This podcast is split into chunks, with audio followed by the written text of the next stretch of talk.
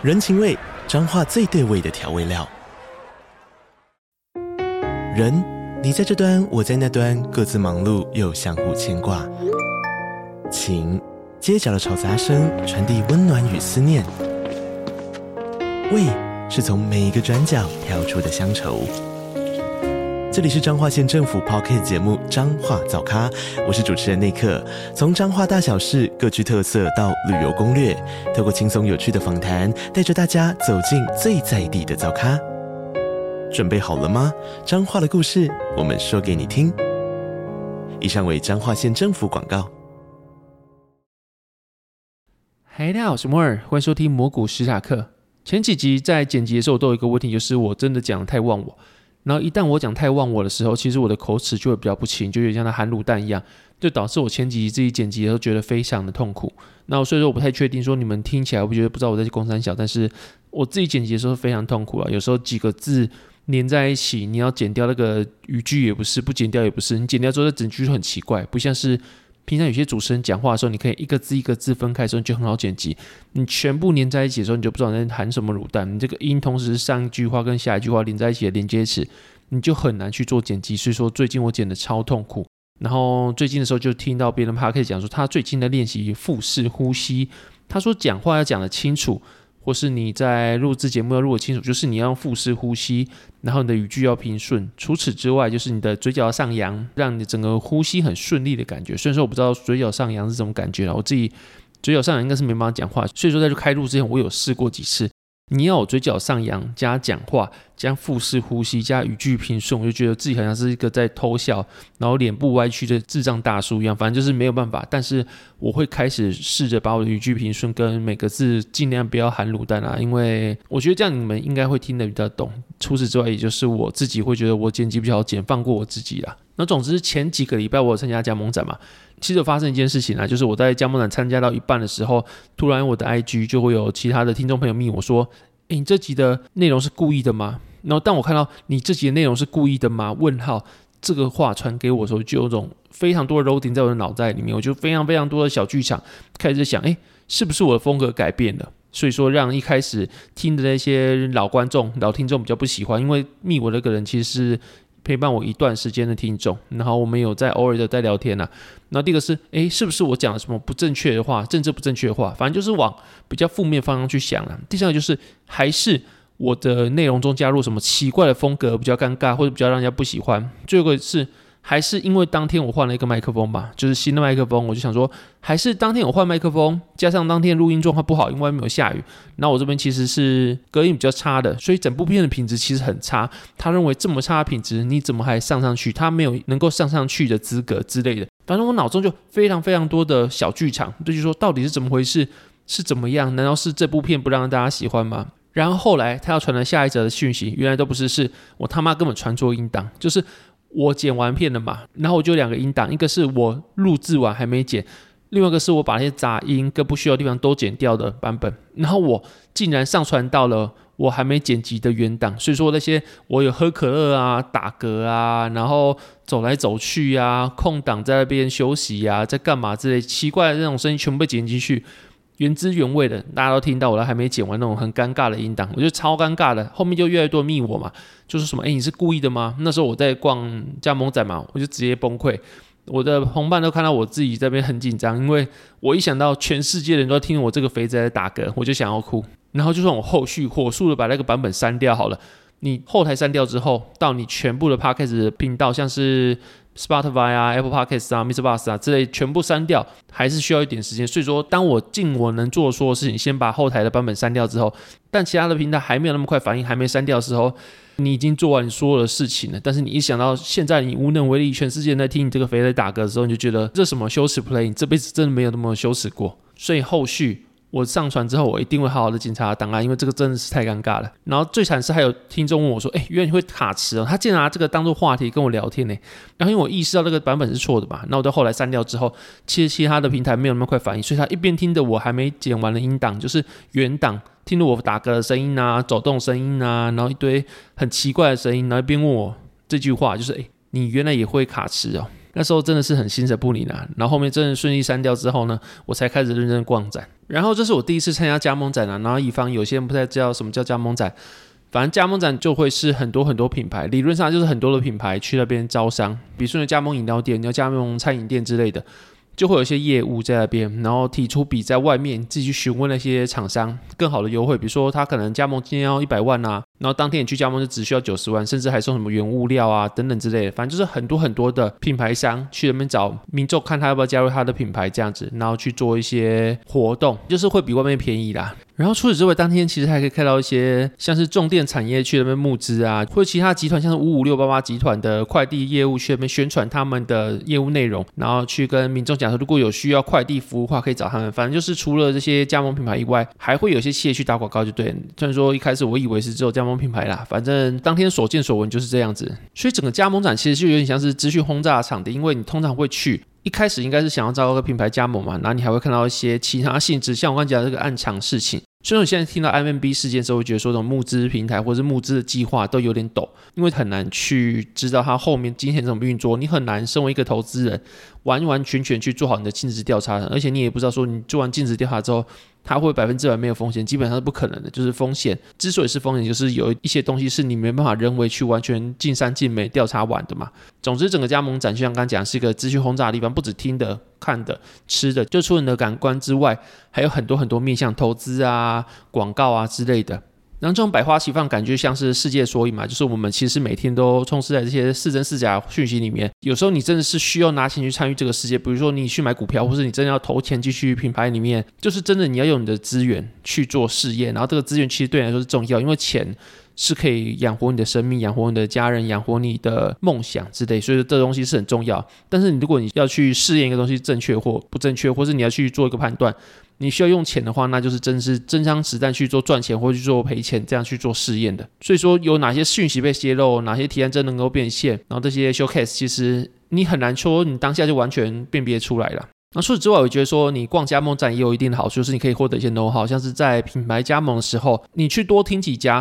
然后有些人就会跟你讲说，装潢它有全包，但全包有什么？就是你还是必须去问。然后当你去多问几家之后，你会发现，就是你还需要知道它的天地有没有，就天花板跟地板有没有，有些的装潢它不包这些的，或是冷气。或你的施工工期，因为这会直接关系到你品牌商的成本。如果你加盟一个品牌之后，基本上你是要租房子才能去做装潢的，所以你的工期越长，就表示说你的租金越高。尤其是有时候你在施工这段期间是你需要去请员工去做受训，所以说施工期间同时在支付房租、员工薪资，还有很多很多的成本是同时在烧的。所以说你一定要知道你的工期是什么时候，因为这个就关乎到你的成本要花多久。然后另外还有什么附加费用？就像他可能加盟金是这样子，他有没有包他的广告钱，或者他后面可能附加什么？我的押金要多少啊？我的押金会不会退啊？之类，反正就是你很多很多东西都问完，还有你的后续的续约条件，比如说你五年之后、三年之后你要续约，还需不需要一笔加盟金？有些人需要，有些人不需要嘛。然后这些都要注意。然后除了费用以外，你的经营层面上也有很多东西你需要去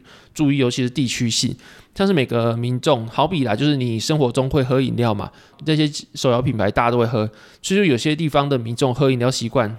是他喜欢有骑楼的店面，像是台中人，他的饮料店不会因为有骑楼或没骑楼，他的营业额会有差。但在台南人的话，他会希望是直接零度，最好是离大马路越近越好，完全不要有任何的七楼，让民众可以直接骑到你的店门前面点饮料，这是最好的，有点像得来速这种感觉啦。然后一个骑楼。对于台中可能没有差，但对于台南来说，就营业额就直接差很多。所以说各地的饮料店的习惯就是不一样。更何况你说什么台南它什么是糖都啊，喜欢吃糖什么，那是大家都知道事情，那就是不提了。反正就是各个地区的习惯不一样。当你加盟品牌的时候，你要确定你的品牌适合的是什么，甚至你一个品牌它适合的是工业区，适合的是都市，适合的是学区不一样。像你的学区，它可能客单价一定会比较高，但是它的杯量就比较少，或是你在工业区，你的。杯量一定会多，但你的单价可能会变少。然后你可能奶盖啊，你可能纯茶啊，这些在不同地方不一样，所以说你的品牌在各个地区适合的客群不一样。然后有些品牌它就在乡下开得起来，在都市开不起来。那有些刚好相反，在都市开得起来，在乡下开不起来。反正就是每个品牌它习性的不一样。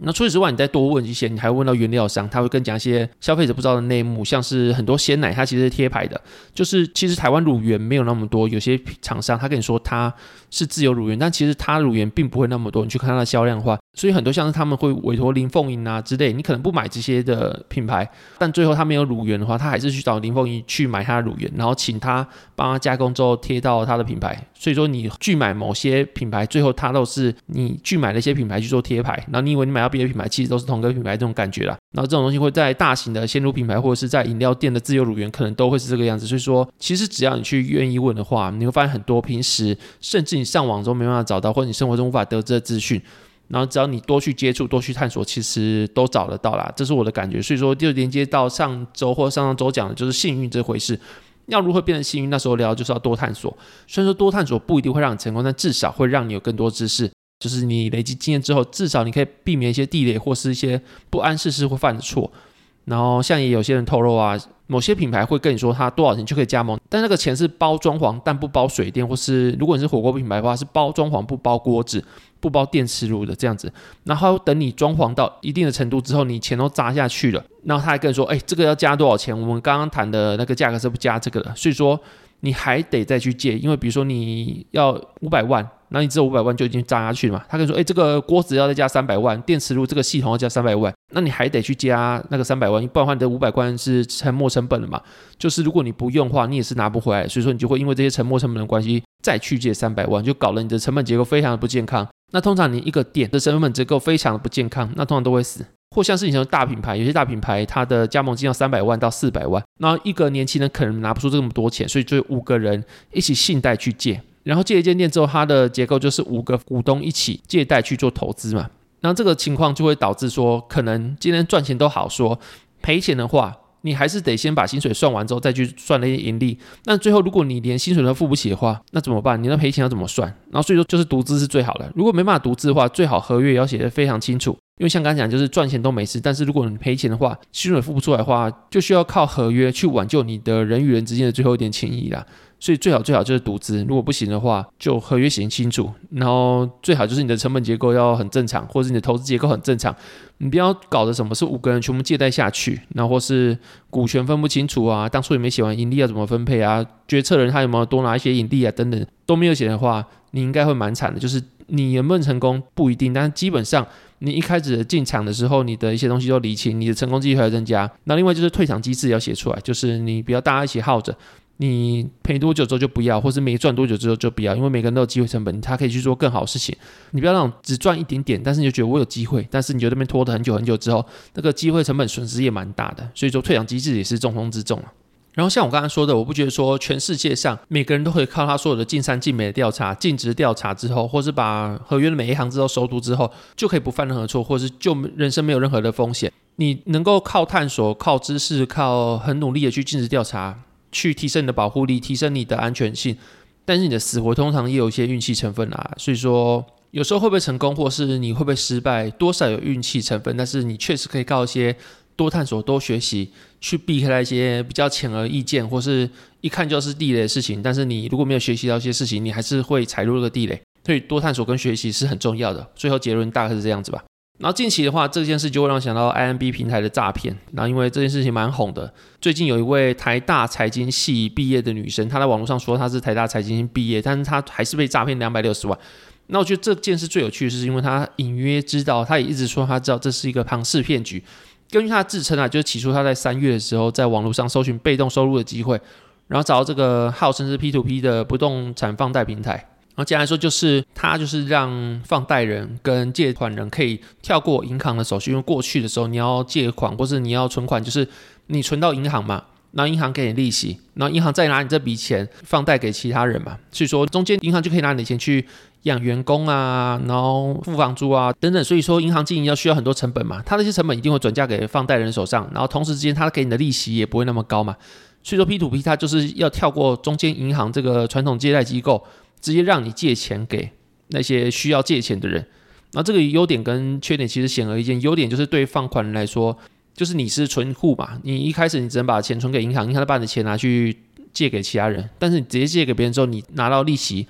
就比你存到银行还要多。因为不用借给银行去分担他的员工薪资啊、租金成本啊，或是还要给银行赚一手都不用嘛，所以你可以跳过中间机构之后，你可以获得比较好的报酬。然后同时你借款人也是可以省掉那些成本之后，你可以获得比较低的借款利率嘛。但缺点也知道，你银行为什么之所以要存在，就是它是可以做风险的保障，可以做社会的风险的一起分摊嘛。所以说你今天没有银行，就是等于是你没有监管与保障。那你出事的时候也找不到实体的机构，实体的，比如说我可以到哪里、哪间银行、哪条路上、哪个分行去找到人帮我去处理都没有，所以你出事的时候没有实体的机构可以让你找人，中间也没有真正的关卡电影法官，所以那个风险几率是比较高嘛。然后总之，IMB 宣称它是一个购买房地产债权的 P2P 平台，就是它向不动产的人去放贷，然后他们直接他的房子去跟你借款。最后，他也宣称说他有不动产去做抵押，所以他更有担保。所以，这个女子抱着试试看心态，从三月开始小额购买，然后也在四月拿到利息，然后后续因为拿到利息，再加上业务跟他推荐了大额的购买方案，号称利率可以到八到十一趴，所以他就放了一大笔钱进去，就像刚讲那个两百六十万这样。然后，就这边有件事情可以先讲，就是拿一点点钱去强势这个行为，他本身感觉是有在做调查，就是你人性来说会觉得说，我先放一点点钱试试看，是谨慎的态度，但其实是一个非常傻、非常不负责任的做法，因为你放一点点钱去试试看，它本身不具备任何调查功能，它只会让你。觉得一开始不出事的话，哎，是不是就没事？骗你觉得他没事，所以你就一定会越投越大。所以说，拿一点点钱去试试看，只是一个悲剧的开端。他根本就没有任何的调查的行为，反而会让你觉得你有调查行为。你尽职调查之后，你越投越多，然后就有点像死水之味的感觉。所以说，这件事情本身就是蛮有问题的。你是骗自己有在做调查这种感觉。那像我刚刚讲，就是有趣是影片中，他一直说他知道这可能是庞氏骗局，但他不觉得自己会割，所以说最后他就留下洗碗的。这种感觉是有点像是他知道这是庞氏骗局，但他也想参加这个庞氏骗局，只是最后他加入的时间点比较衰小，就最后被割在一群而已。但他如果早点加入的话，他可能预期啦，他早点加入的话，他其实也是可以在庞氏骗局里面受益的这方。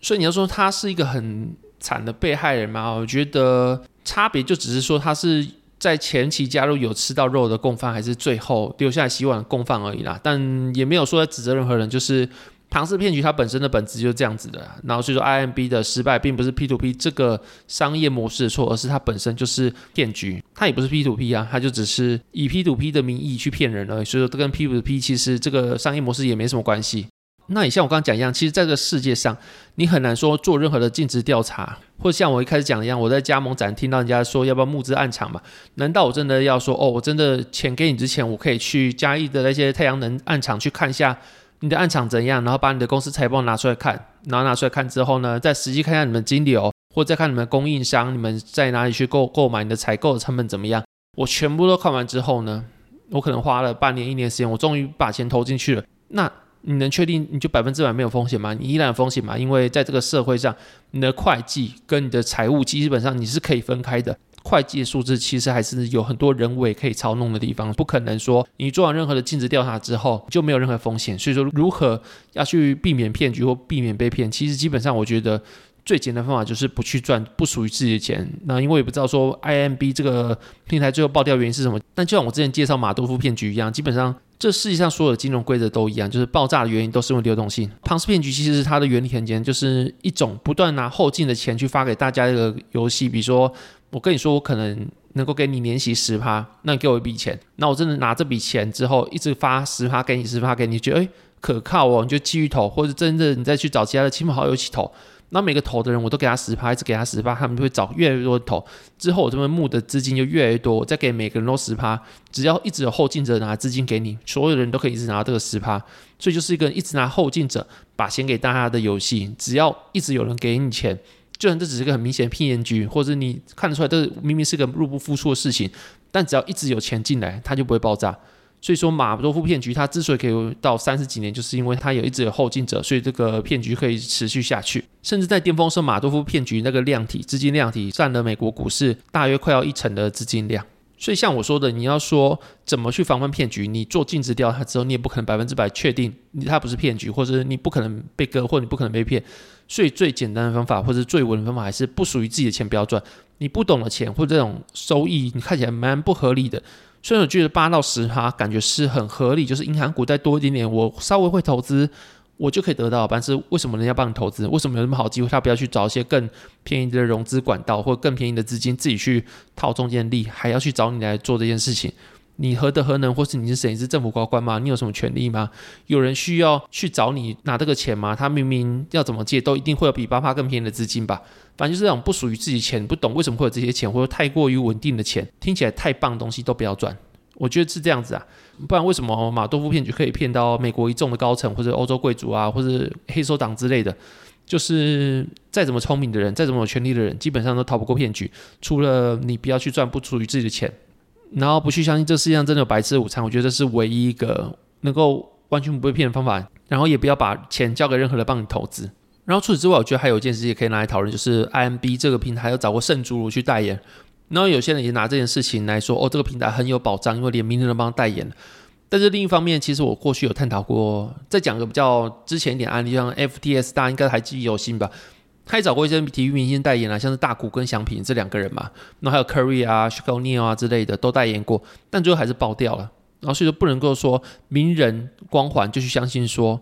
这个东西它不会爆掉。你因为名人而相信一个投资平台，它的问题本来就很大。像我之前讲过嘛，一个棒球选手外遇，我们就不讲是谁，然后球迷就会说，我明明这么喜欢你，你却让我很失望。这件事情听起来很合理，很符合人性，那其实它就是明显的逻辑盲点。因为球迷喜欢球星，是因为他球打得好，所以你是因为他的球技好，或他在球场上的表现好而去喜欢上他。但同时，你又把球技好或者球打得好这件事与他道德良好连在一起，认为你球打得好，所以你就不会外遇，或是你球打得好，你的道德管就好。这件事情听起来。很符合人性，但也不符合逻辑嘛。你去把它拆解就知道，你喜欢一个人，所以你就希望他道德良好、顾家，然后或是一个好爸爸。那本来就是一个逻辑很奇怪的事情。你把人性拆解，你会发现其实很多人性的判断就是一个有逻辑的问题。但你必须有理性去看待每一件事情，把它拆解之后，你才发现，哎，其实这个是有逻辑问题的。然后这个就是这个问题嘛，就是你因为你喜欢一个球星，就觉得说哦，你不能外遇，不然我很失望。这本身就是自己有问题吧。然后另外一方面就是你因为名人代言了什么金融产品啊，代言了什么饮料啊，代言什么面包，那时候就很喜欢这个东西，那甚至会觉得说这个产品就不会有任何的问题。这本身就是有问题啦。一来不要说名人没有这方面的专业度哈，就算今天是。营养师代言的一个产品好，他也不可能像我刚刚讲一样啊，去做完全的尽职调查。一个人他那么忙，而且东西你要造假，他报告是可以造假的，很多东西可以造假，甚至什么碱性水啊，这种行之有年、几十年的观念也是造假或者怎么样出来的，所以大家还是会相信啊。你蜂蜜全世界的观念都可以造假，何况这种东西？然后你一个营养师，一个专业的人去做代言，他也不可能尽职调查所有事情，然后保证完全尽善尽美嘛。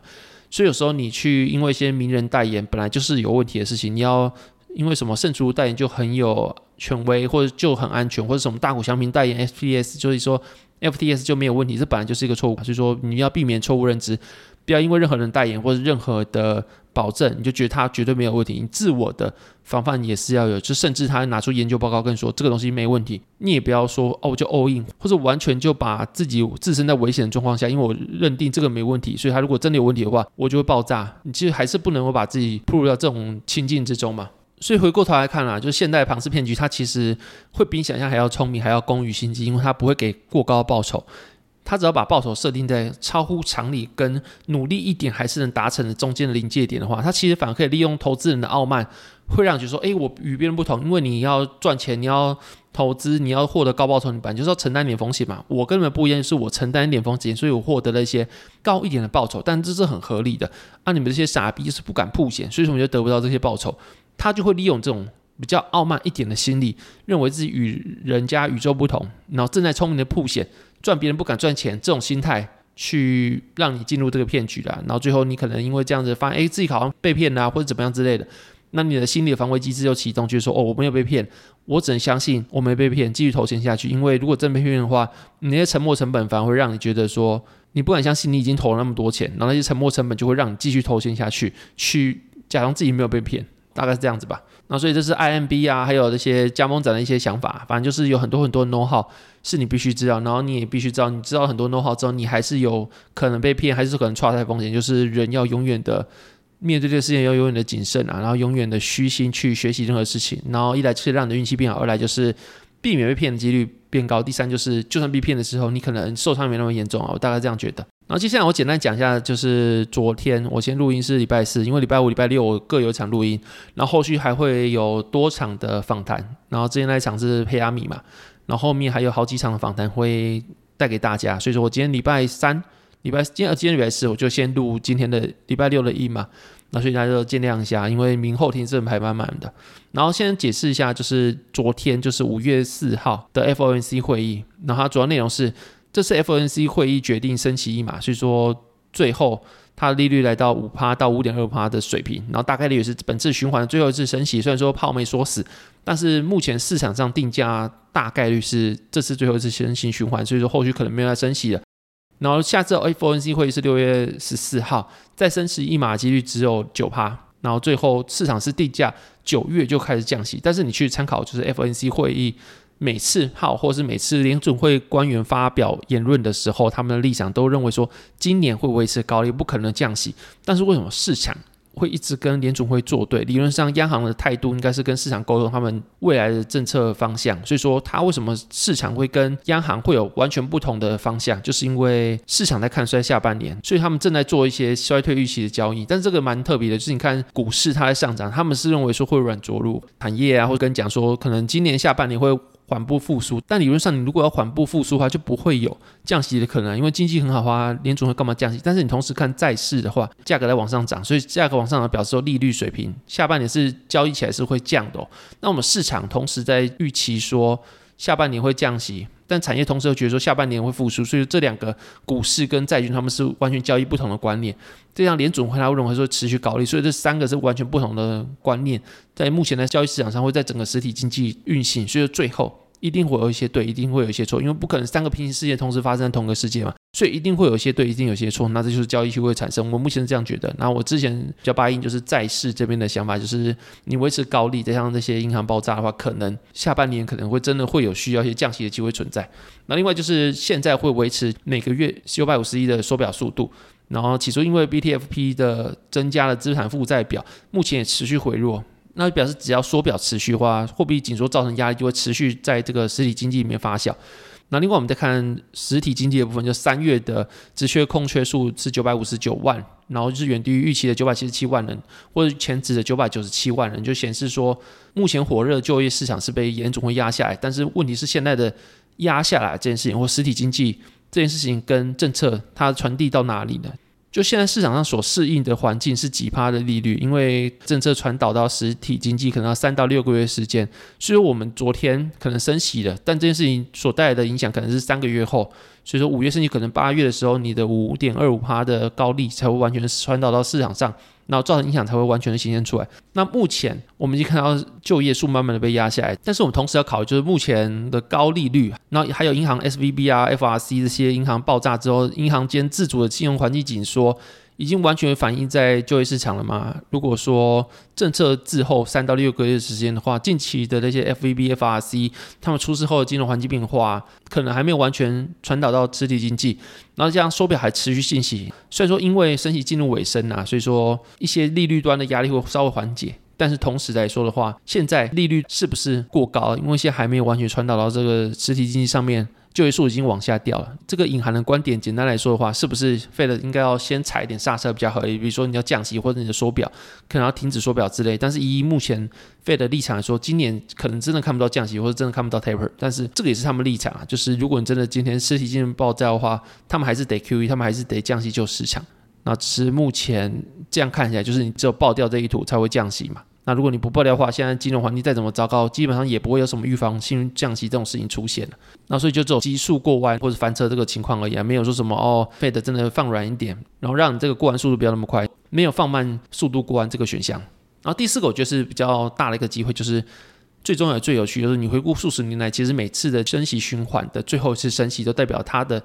债券价格来到该次循环的绝对低点，是绝对啊。所以说在下档有限情况下。你上档的幅度其实非常辽阔，比如说你可能在存续期二十年的债券来说的话，你每降息一趴，就代表说你可能银行报酬率是二十趴。那这个情况下，没理由你不会把债券的配置作为部位制，因为它所代表的报酬很高，而且它的下档其实非常有限。然后甚至在你下档有限情况下，你杠杆持有债券，其实就觉得是蛮合理的一件事情啊。那所以这是我们目前的想法。最后就是美国银行危机，就算这次事件中有些小型银行它可以全身而退好了。